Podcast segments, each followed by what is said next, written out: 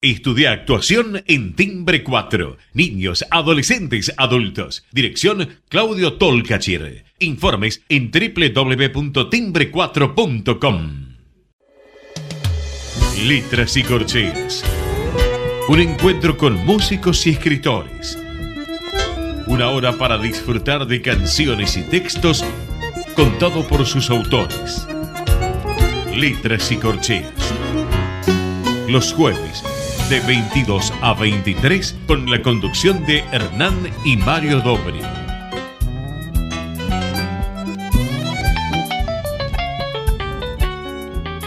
Buenas noches, bienvenidos a una nueva emisión de Letras y Corcheas. Hoy nos acompaña una cantante argentina que acaba de publicar hace poco tiempo su disco Buenos Aires y que lo va a estar presentando el 25 de agosto en Bebop Club en Uriarte 1658. Mario, ¿qué nos puedes contar de nuestra invitada de hoy? Buenas noches. La milonga, término que en Quimbundo, lengua que ejemplariza al pueblo bantú de Angola, significa palabras o palabrerío, o singrera, que definió la jerga en la que se trenzaban allá por los años de 1850 en la zona de Santos Lugares los negros brasileros del ejército grande que había derrocado a Juan Manuel de Rosas y las tropas más orqueras de entonces.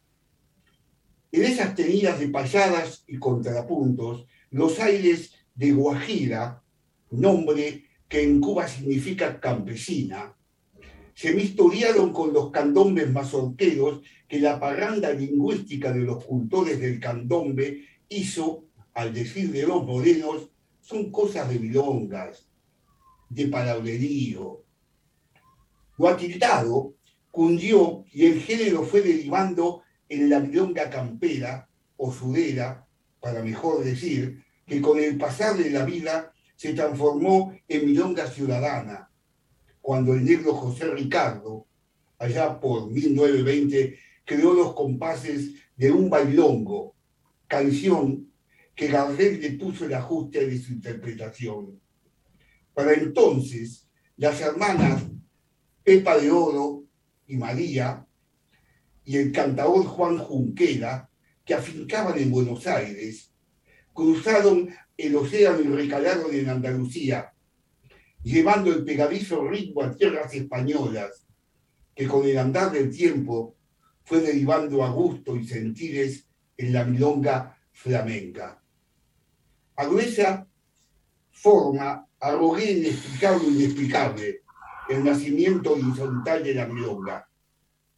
Hoy, en esta noche de jueves de letras y corteas, nos visita una cantante y compositora con visos de milonguera, con la cual poder desentrañar el difícil arte de esta endiablada mensajera musical que abraza dos continentes.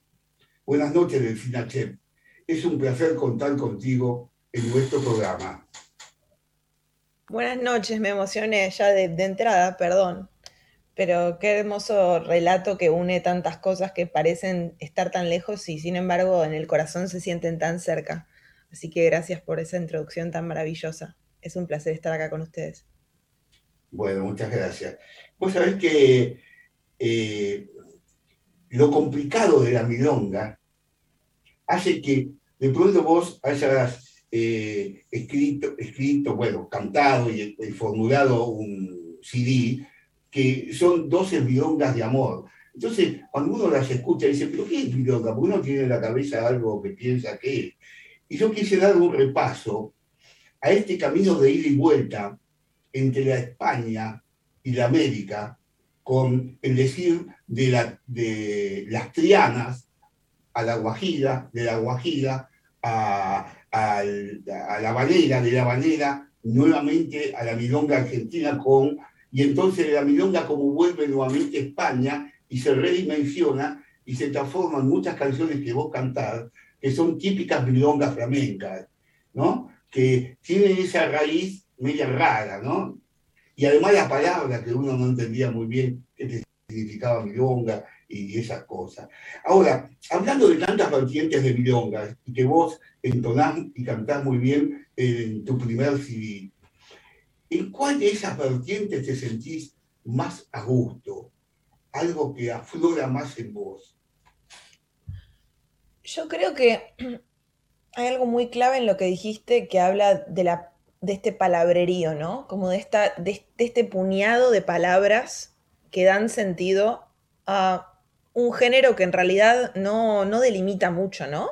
Habla de un, más que nada de un, de, o sea, creo que las dos palabras claves son justamente el decir, la palabra, y el recorrido que trae. Yo creo eh, que canto canciones eh, y que canto eh, con todo ese lugar de donde vienen y de donde vengo. Entonces me resulta un poco difícil delimitar o elegir eh, una vertiente o un tipo de milonga o un tipo de canción o un tipo de palabra, porque en realidad el filtro definitivo, en mi caso, es que todo lo que, lo que digo trato de decirlo desde el corazón. Entonces es más como una, un modo de cantar estas milongas, estas canciones, que, el, que la, milonga o la canción en particular que estoy cantando. Sé que no estoy respondiendo a la pregunta, pero es algo que, que ya tengo hace varios años rondando en la cabeza y que no he encontrado una respuesta, digamos, directa o concisa. Todo me lleva siempre a, son canciones en las que creo, son canciones eh, que creen en mí también y que me dejan cantarlas y yo les prometo cantarlas desde un lugar en el que las voy a cuidar y las voy a dejar crecer siempre. Tiene más que ver con eso en mi caso, creo. Ahora, ¿cuál es la, cuál es la búsqueda nueva que, que encarás con este, con este Buenos Aires? Porque en el, en el disco anterior tenías, obviamente, eran general milongas más un tango, eh, pero también tenían composiciones tuyas. En este nuevo, no. Abordaste tangos directamente de, otros autores. ¿Cuál es esa búsqueda que, en la que procuras en este nuevo disco? Creo que la búsqueda es un hipervínculo del disco anterior y de algunas partes en particular del disco anterior.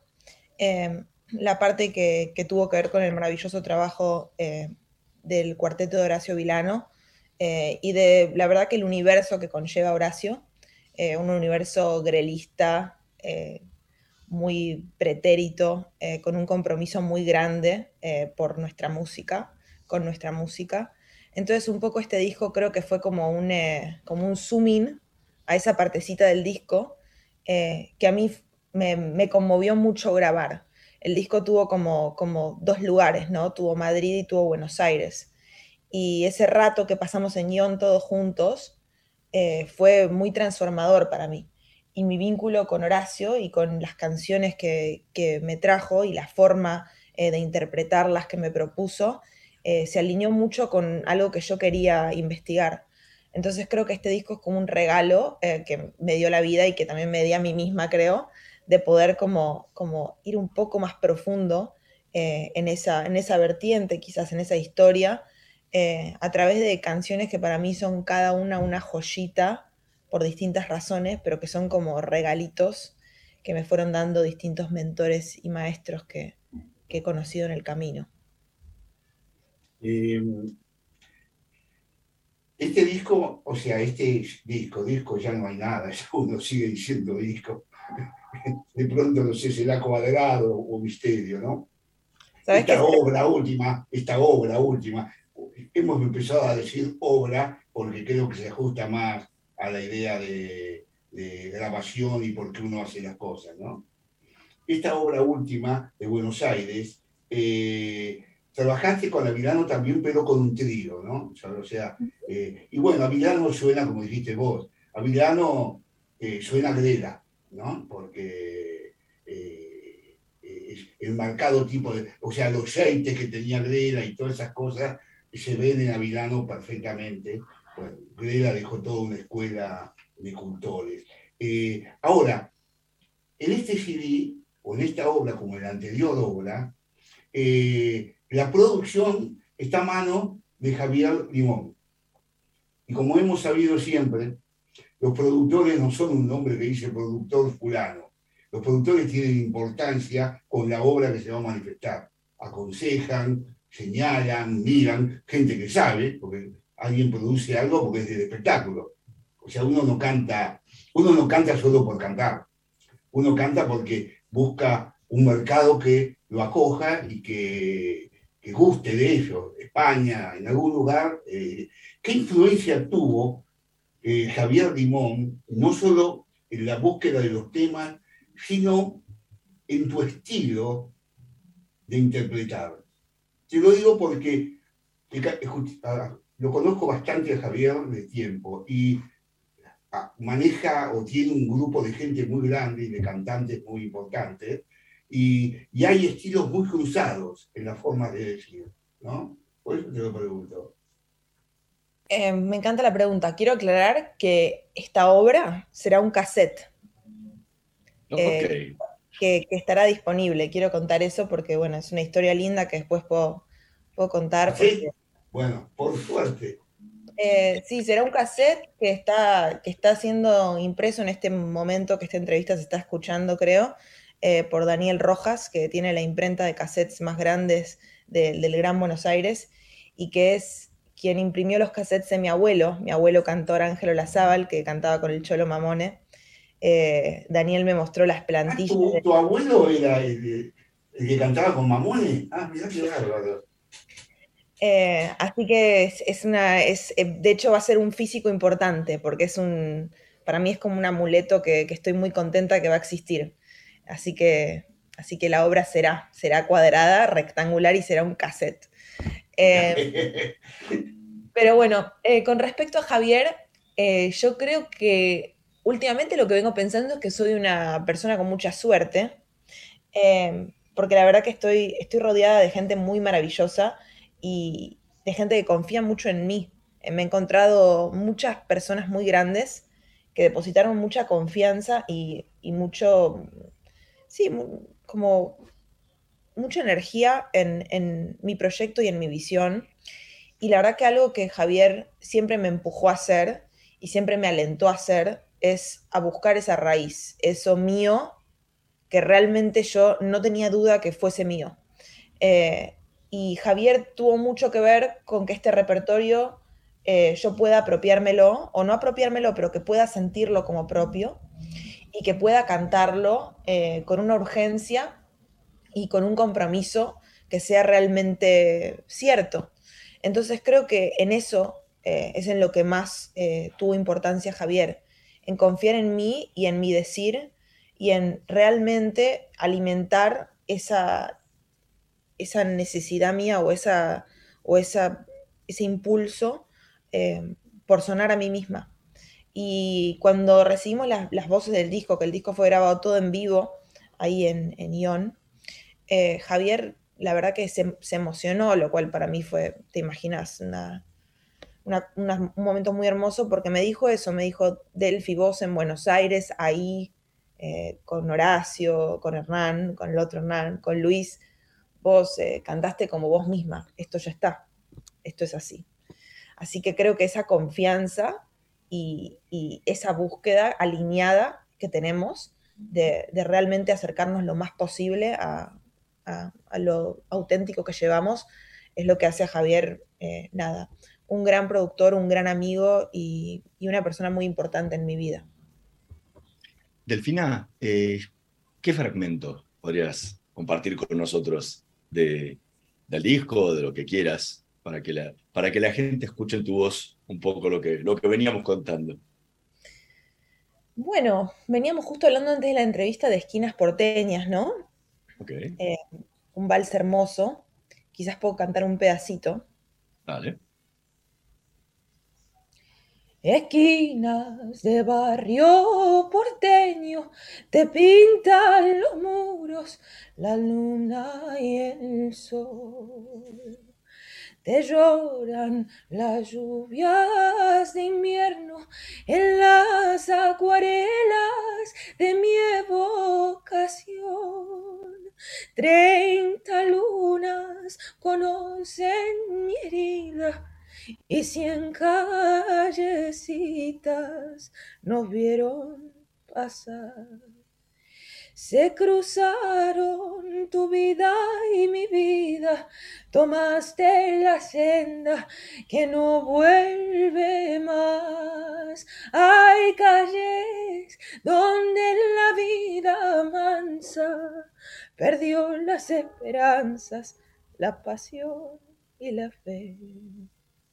Calles, si sé que ya estás muerta, golpeando en cada puerta, ¿pa' que la buscaré? Callecitas, sombreadas de poesía, nos vieron ir un día, felices los dos, compañera del sol y las estrellas se fue la tarde aquella, camino de Dios.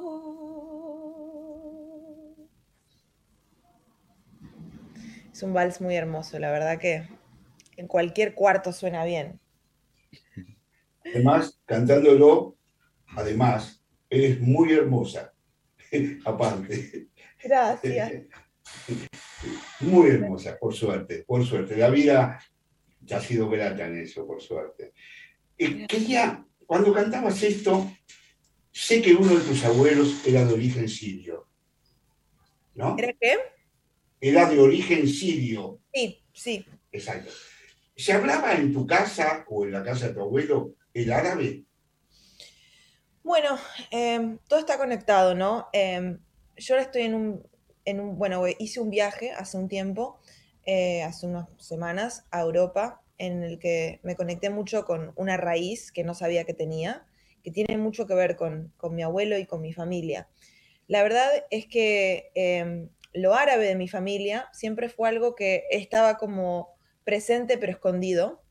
Yo escuché árabe eh, desde mi abuela, escuché a, a, mi abuela escuchando canciones sefaraditas también en ladino, cantando melodías sefaraditas, pero siempre fue algo eh, que estaba un poco oculto, que estaba un poco como, como era un misterio, ¿no? ¿no? se entendía muy bien si se podía preguntar, si no, pero yo siempre sentí una curiosidad muy grande por, por algo, de, por, por algo de, de, cómo resonaba esa música en los lugares y cómo resonaba el fraseo en esos lugares.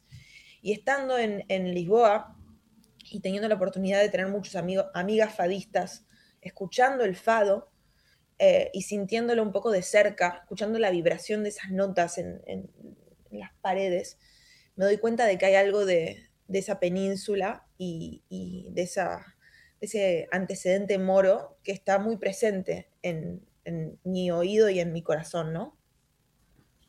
Y al que le rendiste un homenaje, y al que le rendiste un homenaje en el último en el primer disco, ¿no? Con el tema de Drexler, Milonga del Moro Judío. Exacto. Sí, exactamente. Eh, Sí, porque esa forma de, ese estilo de trémolo que tiene tu voz, ¿no? Eh, ese tremolar que, que viene de. Yo me acuerdo en el tango, en los primeros tangos, había una pareja que tenía esa forma de tremolar, muy famosa, que tuvo un hijo más que famoso, que fueron los Gobi, ¿no? Y los Gobi, cuando uno escucha cantar a ella, eh, tiene esta forma de tremolar porque era todavía la, música del couple engarzada al tango. O sea, eran cupleístas que cantaban tangos, ¿no? Después Gardel rompe, las quema y sigue adelante. Y esa forma de trémolo tuyo eh, tiene eso. Y yo digo, bueno, el mundo árabe, de ahí nace la forma tremolar de, del flamenco y de todas esas cosas. Mismo cuando cantás flamenco hay mucho, hay mucha de eso. Y yo digo, ¿Cómo lo inyectaste, lo tuviste acá en Buenos Aires? Porque acá en Buenos Aires, algo que uno vaya a la avenida en otras épocas, es difícil escuchar. Bueno, en mis épocas sí, escuchaba mucha música española, pero ahora ni los españoles cantan así, ¿no? Es, realmente, es realmente muy interesante cómo, cómo esto, esto aparece cada tanto en mi vida y siempre me trae aventuras muy hermosas. Eh, justo antes de la pandemia, en el 2020, tuve la posibilidad de conocer a Vijay Cohen, que es un gran contrabajista y cantor israelí y compositor también, eh, en la casa de Javier, de hecho. Y tuvimos un encuentro muy lindo que, en el que estaba Jorge Drexler, Javier eh, Avillay y Eras Casado, que es un gran eh, director de orquesta español también. Y, surgió la posibilidad de cantar un tema que se llama Morenica, eh, que es un tema que cantaba mi abuela. Canta mi abuela, mi abuela canta haciendo bamias en la cocina. Ella no, lo, ella no sabe lo que está haciendo y lo importante que es para mí.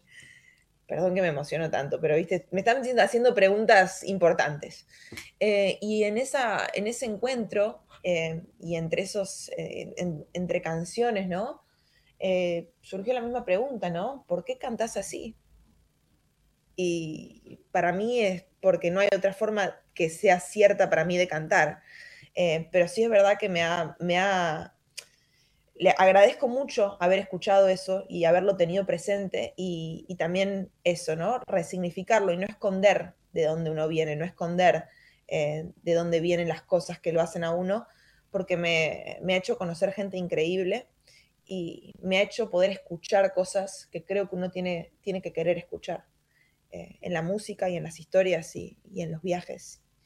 Así que estoy muy agradecida de venir de ahí con todo el, esfuerzo y, las cosas lindas y, feas que, trae emigrar, ¿no? hay una forma diferente de cantar entre el primer disco y el segundo. ¿Eso es adrede? ¿Es, es la búsqueda de un sonido especial? Eh, ¿A, qué se debe esas diferencias que hay entre los dos? Definitivamente no es no es adrede en el sentido de que no estaba buscando algo distinto, pero creo que cuando me escucho en mi primer disco, escucho un poco una cosa medio como un miedo, ¿no? Porque para mí, para mí sacar mi primer disco fue una cosa que, que me dio mucho miedo. Mi segundo disco también, pero el segundo disco fue como si te dijera que pasé el mejor día de mi vida y alguien lo grabó y lo pusieron en un disco. Entonces tiene una cotidianeidad eh, que, para mí es muy especial. De hecho, hicimos un video de la grabación del primer disco y, que Javier me dice, pero vos parece que estás en el living de tu casa, porque yo realmente eh, siento que con los chicos, con los muchachos en Ion ese día, con Paul y la gente de ahí, Osvaldo, que realmente se han convertido en mi familia, eh, siento una pertenencia y una comodidad que, que realmente es es transformadora. Y creo que la forma de cantar también viene un poco de eso, de estar en un lugar en el que todos queremos estar, eh, confiando en esa sinergia y un poco tratando de, dejar ir eso de, qué es lo que estamos haciendo, porque lo que estamos haciendo en definitiva es música nuestra y, y siempre que la hagamos desde el corazón será nuestra. Estamos conversando con Delfina Chep. Vamos a hacer una pequeña pausa. En un minutito más volvemos con más letras y corcheas. No se vayan. Vamos la radio.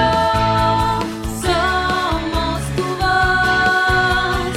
Vamos con eco. Siempre la verdad y la mejor información. Estamos llenos de historias verticales. Gira tu celular Catamarca tenés algo distinto para contar. ¡Girá! ¡Girá! No te pierdas de nada. Vení a contar una historia distinta.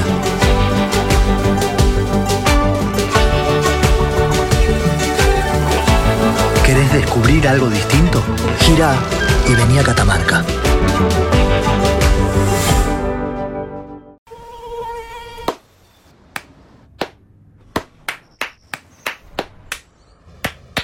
No aplaudamos al mosquito, combatámoslo en serio. Para combatir el dengue, el zika y el chikungunya, evitemos que los mosquitos piquen y se reproduzcan. Usemos repelentes, coloquemos tules en la cuna de los bebés y demos vuelta a contenedores para que no se acumule el agua. Si tenés fiebre alta, dolor de cabeza y dolor muscular, no te automediques y acudí al médico. Encontrá más información en argentina.gov.ar. Argentina Unida, Ministerio de Salud, Argentina Presidencia. Cuidar es la herramienta digital del Ministerio de Salud. Descargala en tu celular a través de tu App Store o Google Play y carga tus datos. La aplicación te permite hacer un autodiagnóstico, acceder a tus certificados y consultar el resultado de tu hisopado. Ahora podés acceder a la información provista por el Ministerio de Salud y ver tu diagnóstico COVID-19 de forma rápida y sencilla. App Cuidar. Sigamos cuidándonos. Gobierno del Pueblo de Merlo. Intendencia Menéndez. Informate en ecomedios.com. Seguinos en Twitter, arroba ecomedios 1220. Letras y corcheas. Una hora para disfrutar de canciones y textos contados por sus autores. Con la conducción de Hernán y Mario Dobri.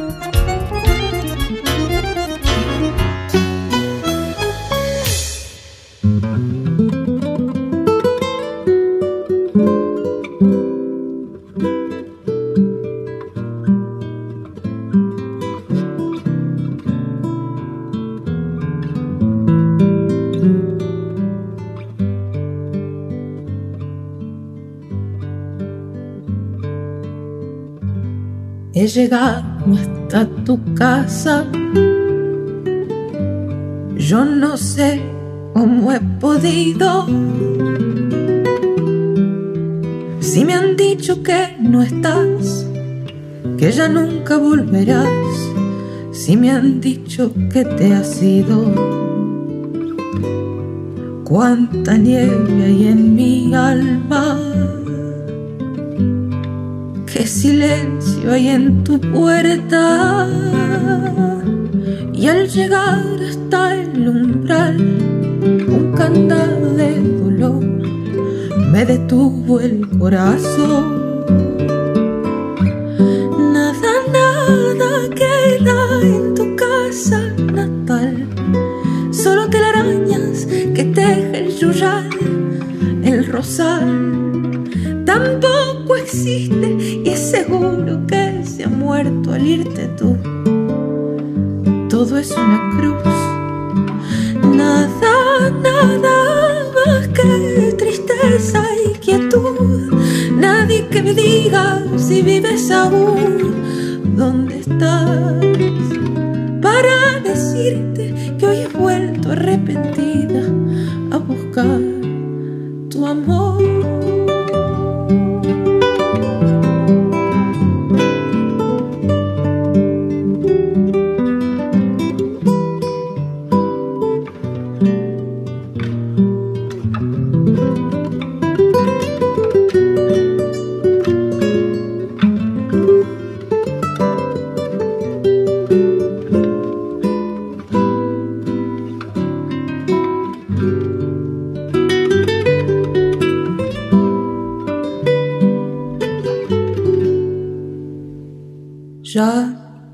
Alejo de tu casa y me voy, ya ni sé dónde. Sin querer te digo adiós y hasta el eco de tu voz de la nada me responde.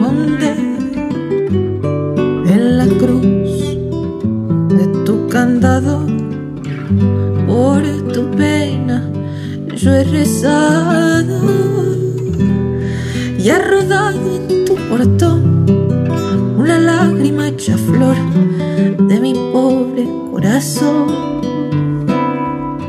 Nada, nada queda en tu casa natal, solo telarañas que teje el yuyar, el rosal.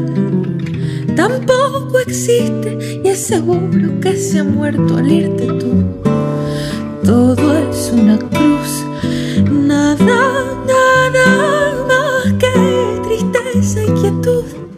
Nadie que me diga si vives aún, dónde estás. Para decirte que hoy he vuelto arrepentida a buscar tu amor.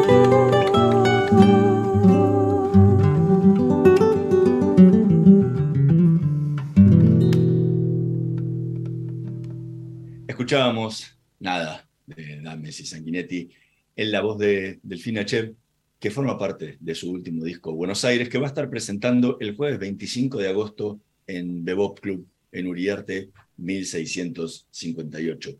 Eh, en este disco, recién hablabas de, de los tres, lo podría llamarse el trío, el trío H, ¿no? Porque es Horacio Avilano, eh, Hernán Fredes y Hernán Mastromarini. Eh, ¿Qué diferencia de sonido tenés al trabajar o, o qué búsqueda tenés en trabajar con un trío cuando en el otro disco, en el disco anterior, fue más anárquico, podríamos llamarlo, porque cada, cada tema tiene, tiene una conformación diferente, aunque trabajaste bastante con el, con el cuarteto de guitarra de, de- Horacio Vilano. ¿Qué, qué búsqueda de sonido diferente procurabas en este disco con un trío? Que es el que te está acompañando aparte ¿no? en, en las presentaciones. Creo que también esa es la diferencia entre el primero y el segundo disco, que el segundo disco lo tocamos mucho. Eh, la verdad es que tuve la suerte de que los muchachos, como te digo otra vez, confían en lo que estamos haciendo, lo cual es el regalo más grande, la verdad, que tus músicos confíen en lo que estás haciendo y que lo sientan propio porque es, es de todos. Eh, entonces el disco lo tocamos mucho y lo tocamos con, con amigos, con, con gente que queremos, eh, con Luis Salinas, con Lidia Borda, con Guille Fernández, con Teresa Parodi, eh, con Javi Casalla. Eh, amigos que se acercaron a los conciertos y que, y que se coparon y que trajeron su arte. Y cada cosita que fue pasando fue sumando a los arreglos de alguna forma, intrínsecamente, eh, y también como un poco así, como, viste, como probando y viendo, ¿no? Como medio eh, chiquito. Y a la hora de grabarlo, eran temas que nosotros tocábamos, que nosotros tocamos, que vamos a tocar. Eh, entonces tiene como una cosa de espontaneidad y de, como confianza en que sabemos resolver, porque ya lo hemos resuelto antes, eh, que es muy linda, una complicidad que, que da lugar a otras cosas, ¿no? Eh, yo vocalmente me siento muy cómoda, siento que tengo un equipo ahí que me banca, pase lo que pase. Y eso es una, eso es una libertad muy linda para tener a la hora de cantar, porque uno realmente entra ahí, a- bueno, en realidad no entra a ningún lado, porque fue todo grabado en vivo, se mete en el cuarto en el que estamos todos eh, y, suelta lo que tiene que soltar. Y es lo que es, y no podría haber sido nada mejor, porque es lo que está pasando. Como dice Javier, lo mejor es enemigo de lo bueno. Así que Eh, eh, en relación a las cantantes argentinas, desde antes de ahora, ¿cuáles son aquellas cantantes que sentís que han tenido un valor especial en tu formación? Porque todos los cantantes, o to- todos, si escritor o lo que sea, uno lee libros, porque no amanece escritor ni amanece poeta uno ha leído a todo lo, todo lo que ha podido de poesía y sigue leyendo y, y va recibiendo el tesoro que nos van dejando todos los demás y donde uno crece y pone su gotita de lo suyo. ¿Cuáles son esas mujeres que han puesto lo suyo en tu corazón? Wow. Bueno, por supuesto pienso en las, en las respuestas obvias, que son Mercedes Sosa, María Graña, Susana Rinaldi también. También pienso en una persona que es muy importante para mí y que es mi profesora de canto hace ya 10 años y que la quiero mucho y que es Verónica Condomí, que no canta tango, pero canta con esta forma de cantar desde el corazón y que realmente ha sido eh, una aliada y una empujadora de, de- energía durante años y que realmente tiene eso de que la escucho cantar y me quedo como, ¿no? Obnubilada. Eh, y también hay muchas cantantes jóvenes que me gustan mucho. En Lisboa tuve la oportunidad de conocer a Nadia Larcher eh, y me voló la cabeza, la verdad, su sensibilidad, su entrega, eh, su compromiso con las letras. Eh, Me gusta mucho Julieta Lazo también, me parece que tiene una búsqueda muy interesante en cuanto al tango y la canción eh, argentina. Eh, yo diría que, que ellas son las que vienen a mi cabeza. Bueno, y por supuesto también Teresa Parodi, porque tiene un compromiso muy lindo con la palabra y con el decir, que, que también es, es muy, muy guía para mí, que se, se convirtió en una referencia muy importante. Eh, te pregunté porque, memorizando grueso de enormes cantantes que hubo en la canción, eh, he visto como una línea en el decir y en la claridad a Mercedes Simone, ¿no? Mercedes Mm. Simone eh, creo que ha sido un hilo conductor de ahí muchas cantantes, no digo que canten como Mercedes Simone, pero sobre todo la claridad en la dicción para cantar, ¿no? Y, y sobre todo en la parsimonia, o sea, ¿no? en, en cantar como sale, ¿no? Así, Mercedes Simone. Y después, en esa forma de requiebres y forma, como digo, asmática de terminar las oraciones, porque tenés esa forma de ah, termina como si se corta, o sea, es un requiebro que se corta así. Eh, a Nacha Levada, Ah, eh, sí, Nacha Levada, eh, porque Nacha Levada nace del café con ser, y muchas de tus formas son del café con. O sea, no son de, eh, de, de, de, yo qué sé, de bailes, milongas, como se vaya, es de café con. Y, y Nacha es una prototipo de café con. No cabe duda de que gran- las cantantes que nombraste son todas, tienen sus cualidades y todo, pero ninguna de ellas yo la veo eh, eh, que tengan tu estilo, para nada. Van a otros estilos de otra forma. Lo que sí es de Mercedes Simone del arranque y Nacha sobre todo en esa forma de agónica de cantar por momentos y, y que se expresa. Y digo yo. No, pero sabés que, igual sabés que, sabés, Mario, que es algo que, que me dicen mucho. Por ejemplo, yo te, yo te digo, no sé, por ejemplo, uno de, de mis músicos preferidos, o sea, la, la- o sea, la música que yo más escucho, no tiene mucho que ver con la música que yo canto tampoco, pero yo encuentro referencias que tienen más que ver con la metodología, quizás. Eh, porque si vos, si vos- de hecho, hubieron, hace poco me vieron una playlist y yo hice una playlist de música que yo escucho y la persona que me entrevistó me dijo, pero ¿qué tiene que ver acá Beethoven, eh, ¿no? Bartok Bueno, y Tom C? Y bueno, yo encuentro algo eh, Claro. que es muy específico de la metodología. Eh, yo escucho mucho free jazz, por ejemplo, mucho, Ornette Coleman, todo el día. O sea, por mi pobre madre. Eh, Son cosas que, y yo encuentro, y yo saco muchas referencias de ahí. Yo no sé cantar algo, o sea, no, no sé, o sea, no encuentro la forma del approach de cantar algo, eh, y, y inmediatamente me voy a escuchar Bach, porque siento que hay algo en el contrapunto que a mí me, me da una información. Pero es una forma de pensar que, que yo tampoco comprendo del todo. Pero es como, viste, como uno La con... vida es así, la vida es así. La vida, mira, hay un, yo siempre le digo a mi hijo y todo, que si hay algo que en la matemática de la vida no existe, es que entre dos puntos de la vida hay una línea recta. Lo que en la matemática es lo lógico, lo más cercano entre dos puntos es una línea recta, en la vida no. O sea, anda por cualquier lado y de pronto llegas ahí, que no sabes cómo.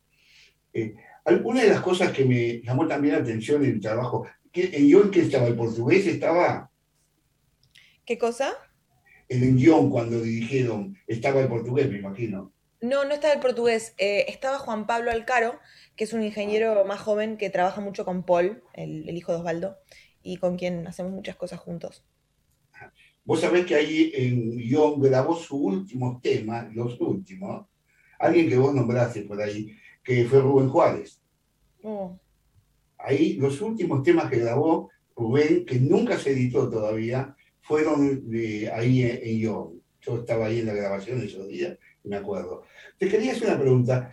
Cuando cantás Galúa en el, el CD, eh, los primeros compases los vas cantando, y cuando llegás al compás que dice, mientras tanto la galúa que arranca, hay un cambio de, de sonido. Mm. O sea, vos venís cantando con tu voz, lo más bien, y cuando vas a decir, mientras tanto la galo, ahí cambia el sonido, se opaca, se transforma más opaco y continúa hasta un poco más adelante, donde cuando decís gadúa, ahí vuelve a retomar el sonido de la primera parte y más adelante vuelve a repetirse eso. ¿Eso fue adrede o por qué fue? Porque tiene que ver con eso, porque no, es... Conozco bien cómo se graba, pero bueno, Eh, mira, si te digo la verdad, te digo la verdad. La verdad es que me puse a llorar desconsoladamente. Desconsola- pero cuando yo digo desconsoladamente, digo desconsoladamente, ¿eh? Eh, realmente, eh, para mí es un, un tema que, que nunca me sentí lista para cantar. Eh, era es un tema que, que, que me encierra muchas cosas para mí, sobre todo porque lo cantaba mi abuelo, pero por otras cosas más también. Y mi abuelo también cantaba solo el primer, el primer verso, que no sé si observaste eso también, se repite. ese- A mi Sí. abuelo no le gustaba el segundo verso, decía que no pegaba con la canción.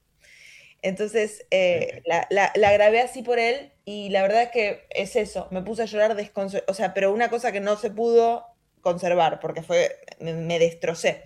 Entonces ahí em, hicimos como un, un pequeño pinche y yo también noté el cambio y me pareció una forma eh, sutil y honesta de implicar que ahí hubo un quiebre, porque hubo un quiebre.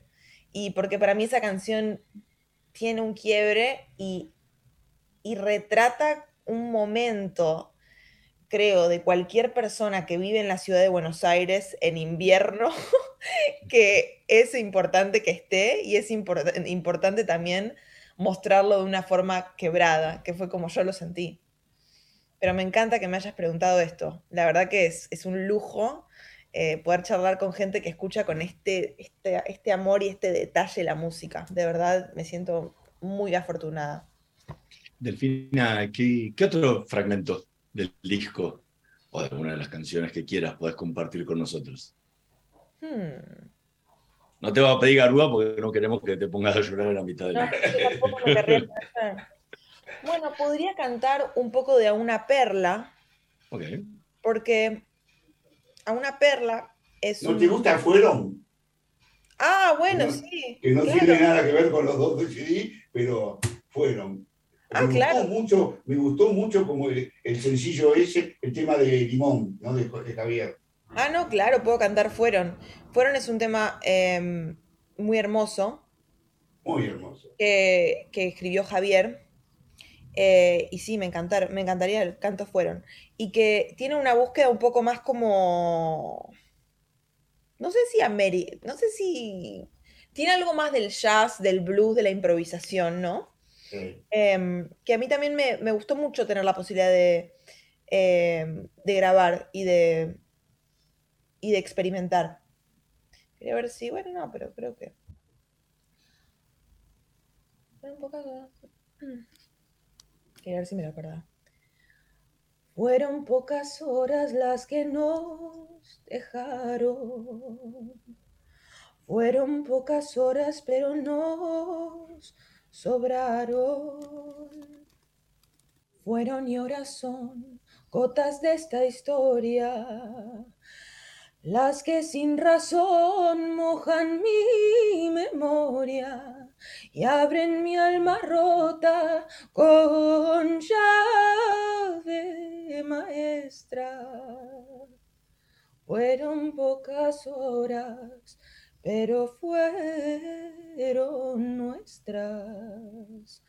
Fueron y ahora son gotas de esta historia, las que sin razón mojan mi memoria y abren mi alma rota con llave maestra. Fueron pocas horas, pero fueron nuestras. Bellísimo. Muy hermosa canción. Bien, perdón por el verso ahí. Tiene una cantidad de palabras. Sí. O sea que vos cantaste también eh, en un auditorio eh, que me gustó mucho, que cantaste muy diferente, Palabra para un loco. Era hace muchos años que habías cantado ese tema, no me acuerdo, Sí, pero eh, te plantaste ahí y lo viste, todos cantan balada por un loco, Piazzolla, Ferrer, tal. Eh, eh, hay versiones fabulosas. Hay una versión de un muchacho que se llama Lautaro Massa, que lo canta, que te mata, Lautaro que mata. Pero vos dijiste, yo voy a la mía, ¿no? sí. Y, y te pusiste ahí con las manos moviéndola, el cuerpo moviéndose para un lado, la carita, los cortes, maravilloso. Me pareció de una originalidad candorosa, para decir la palabra Ay, qué lindo. precisa. Sí, candeliza. Muy bueno, la verdad, te felicito, sinceramente. Sabes que tuve una conversación muy linda eh, antes de grabar Siempre se vuelve a Buenos Aires del disco con Guille sí. Fernández, Guillermito Fernández, que es gran amigo y mentor y, y bueno, nada. Un fabuloso, un, un cantante maravilloso. Y, y tan maravilloso es como cantor y más maravilloso es como persona. Eh, porque la verdad es que es un aliado tremendo. Y yo le dije, mira, me muero de ganas de cantar este tango, pero no, no sé cómo, porque yo justamente no puedo hacer la gran, la gran piazola, no, no tengo la voz para eso y no lo siento propio así tampoco. Y Guille me dijo, pero Delphi, vos cantalo como vos lo cantás. Yo le digo, sí, Guille, pero viste que es un tema grande, que tiene... Y me dice, sí, pero, pero vos cantalo como vos lo cantás. Eh, cantalo como vos lo cantás, aprendete la melodía y cantá la melodía. Y eso a mí me dio una libertad tan grande, porque dije, si me lo está diciendo Guille Fernández, que tiene eh, probablemente para mí la, la, mejor versión de ese tema que existe, y además él eh, me, está, me está empujando a que lo haga, y de mi forma, eh, es porque realmente así tiene que ser.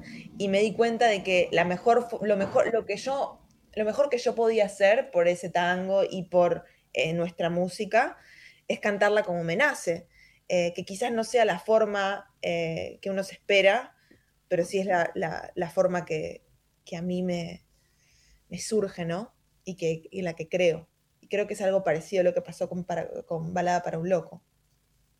A, los 18 años te fuiste a Estados Unidos, ganaste una beca, hiciste una doble licenciatura en composición de jazz y performance vocal. Después hiciste una maestría en improvisación contemporánea y ahora sos candidata a doctora en musicología y música contemporánea. ¿Qué beta buscas en la, qué, qué, es, lo, qué es lo que buscas en, en la beta académica de, de la música para, para tu carrera? Yo creo que lo uso como, como casi una, enciclopedia para encontrar cosas que me, que me den información eh, sobre, sobre mí misma y, y, sobre la música que me conmueve. Eh, para mí ir a las facultades como ir ahí a, a, como a descubrir aves exóticas, ¿no? Porque escucho, aprendo, aprendo sobre la música de Schubert y entiendo un poco más sobre su relación con el piano romántico y el clasicismo y la música folclórica de su país y veo, veo lo mío y digo, y Bartok, y qué tiene que ver la música húngara eh, también con, con, ¿no? con un cuarteto de cuerdas. Entonces yo lo uso eh, metodológicamente como una forma de acercarme a las cosas que a mí me conmueven y que a mí me pueden servir para seguir creciendo. Eh, cuando uno lo, cuando, es más, cuando yo lo escucho así, parece, parece algo tan distinto a lo que es subirse a un escenario, ¿no? Eh, pareciera que, que estudiar eh, sobre la vida de Beethoven es algo tan distinto a, a subirse a cantar eh, un repertorio rioplatense, cuando en realidad eh, para mí es, to, todo se retroalimenta con todo. porque para mí cantar también tiene la responsabilidad de comunicar algo de una forma muy, muy íntima, muy fuerte y, y muy, muy grande. Y para mí, cuanto más, cuanta más información tengo sobre los lugares a donde la música ha llegado, los lugares en donde la música ha existido, los lugares donde la música se ha mezclado y gestado y renacido, eh, más herramientas tengo para yo transmitir una estrofa de una canción. Eh, vos sabés que hace muchos años eh, vi una, conocí yo a una persona que estaba en una reunión y entonces él, suelto de pierna, dice, yo no leo nada de poesías ni de cantos, ni de música, de letra, porque no quiero ser influenciado. Entonces le preguntamos ahí, ¿qué poemas tenés ahí de para una canción? Y empieza con Arráncame la cangre. Y digo, pues sí, ya sé, ya ahora me he, llegado- me he dado cuenta de que no tenés influencia de nada. Eh, un artista, en la vertiente que sea, debe aprender de sus mayores. Debe introducirse en el mundo de los lenguajes artísticos, porque el crecimiento del arte deriva de la creación del lenguaje, del lengua, del lenguaje. La física, las matemáticas son lo mismo. Crean un lenguaje para entender el mundo que tenemos. El arte sirve para entender el mundo que tenemos. Si el artista no es capaz de crear un lenguaje, color o musical, como sea, realmente no transmites la vertiente de lo que viene a la, de se viene dando. Y uno de eso tiene que aprenderlo, de sus mayores y en toda su forma. Un músico que no sepa leer una partitura, hay montones, parrilleros hay a patadas, los hay excelentes, geniales. Paco de Lucía, por ejemplo, era un, un superdotado, quizás el más grande guitarrista que ha habido. Eh, pero el aprender, el saber, es una cosa muy importante. Eh, de ahí se crea, de ahí se cuenta lo mejor. Eh, así que es admirable todo tu trabajo. Dentro de poco te van a decir, sube al escenario la doctora Delfina Cher. Es que sabes que a mí también me encanta, eh, est- estuve en Lisboa, como te dije, y fui a la casa de Pessoa, ¿no? Y lo más lindo de la casa de Pessoa es la biblioteca de Pessoa. Y ver todo lo que leía Pessoa, que leo, Pessoa leía desde Kabbalah hasta anatomía humana, pasando por, por eh, herboistería, miles de cosas. Y creo que también eh, el regalo más grande que me dio la vida es poder confiar en que todo aquello que yo absorba o que yo me interese por ver o por escuchar, en algún momento va a convertirse en, en una herramienta o en un amigo que me va a mostrar otra cosa. Y creo que, que eso también tiene que ver con, con mi formación, que yo en el conservatorio estoy con mis compañeros que son todos músicos clásicos, que no tienen idea de, de que yo canto, o sea, no tienen ni la más pálida idea, eh, porque mi investigación es- es- tiene que ver con, con- con nada, con, una formalidad de la, no es una formalidad, pero es justamente la mezcolanza, la forma en la que se gestó esta música rioplatense nuestra, eh, que tiene, que mira a Europa, pero también mira a lo afro y, y- ahí nace y ebullece y crece. Y, eh, y mis compañeros no tienen ni idea de todo eso, e igual me respetan, eh, igual podemos estar hablando de una sonata por meses, eh, del trío en mi bemol de Schubert por años, y en todo eso yo también aprendo a escuchar como ellos escuchan, y a mí eso me parece invaluable. También me encanta ir a, las, ir a las milongas, ir a las zapadas y tocar música y cantar desde el corazón y no intelectualizar y que, que eso solamente salga de mí. Pero creo que también todo eso ocurre porque paso el- el- el- la otra parte del tiempo eh, investigando y, experimentando con las curiosidades más intelectuales que me, que me atormentan. Entonces creo que como que todo confluye hacia un mismo lugar. Delfina Chep, muchísimas gracias por haber compartido esta noche con nosotros en Letras y Corcheas. Fue realmente un placer enorme. A la audiencia recomendamos que escuchen su último disco, Buenos Aires, que está disponible en todas las plataformas, y que el jueves 25 de agosto vayan a verla en Bebop Club, en Uriarte 1658, donde lo va a estar presentando en vivo y en directo. Muchísimas gracias en serio por, por habernos acompañado hoy. Muchas gracias. Será una fiesta. Por favor, vengan el 25. Hay muchos invitados increíbles y realmente va a ser una, una noche muy inolvidable, al menos para mí. Y habrá cassettes. Así que por favor, vengan. Bueno, muchísimas gracias, Delfina. Fue un verdadero placer. Tenía ganas de verte, después de escucharte tanto, qué mejor que, que mirarnos a los ojos, ¿no? Gracias. Un gusto. Nosotros nos vamos, nos vamos a reencontrar la próxima semana en la operación técnica Javier Martínez y Genaro Subirana. Nos vemos la próxima semana. Chao. Estudia actuación en Timbre 4. Niños, adolescentes, adultos. Dirección Claudio Tolcachir. Informes en www.timbre4.com.